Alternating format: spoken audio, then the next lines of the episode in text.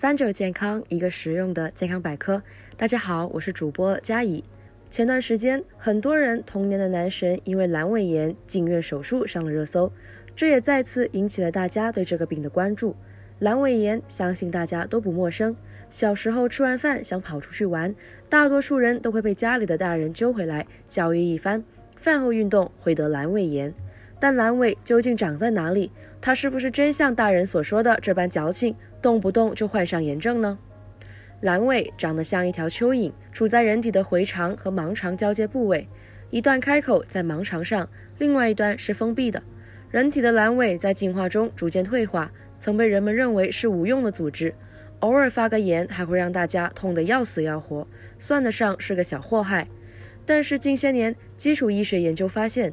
阑尾实际上也是人体免疫系统中的一个重要组成部分，所以为了我们的阑尾健康，大家还是有必要对这个小家伙多加保护的。而阑尾炎作为外科常见及高发病之一，并不挑人，理论上每个人都有概率会得阑尾炎。如果一旦出现阑尾炎，常见的表现有腹痛、恶心、呕吐、发烧。值得一提的是。这类肠胃道症状与食物中毒的症状非常相似，所以这也很好的解释了为什么男神会在初患阑尾炎时将它和食物中毒混淆。不过好在阑尾炎腹痛非常有特点，就是转移性腹痛，可以帮助我们及时发现疾病。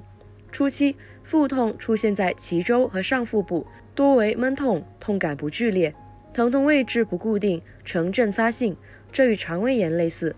但是，一般在六到八个小时以后，腹痛会逐渐转移，并最终固定在右下腹，呈持续性。这种转移性腹痛大概占阑尾炎患者的百分之七十到百分之八十。当然，也有一小部分患者一开始就表现为右下腹痛。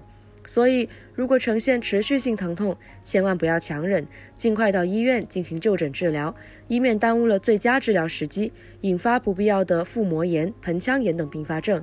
其次，现在很多朋友经过童年被家长吓唬，现在都秉承着一个观念：饭后运动就会引起阑尾炎，引起疼痛。但事实其实并不像大家想的那么严重，因为当用餐过后，食物需要在胃和小肠里面停留六到八个小时，所以在那短短的半个小时内，食物运动到阑尾附近是不可能完成的。因此，饭后运动并不是导致阑尾炎的直接原因。造成阑尾炎的原因主要在于消化不良。肠道食物存积过多，或者出现粪食等等。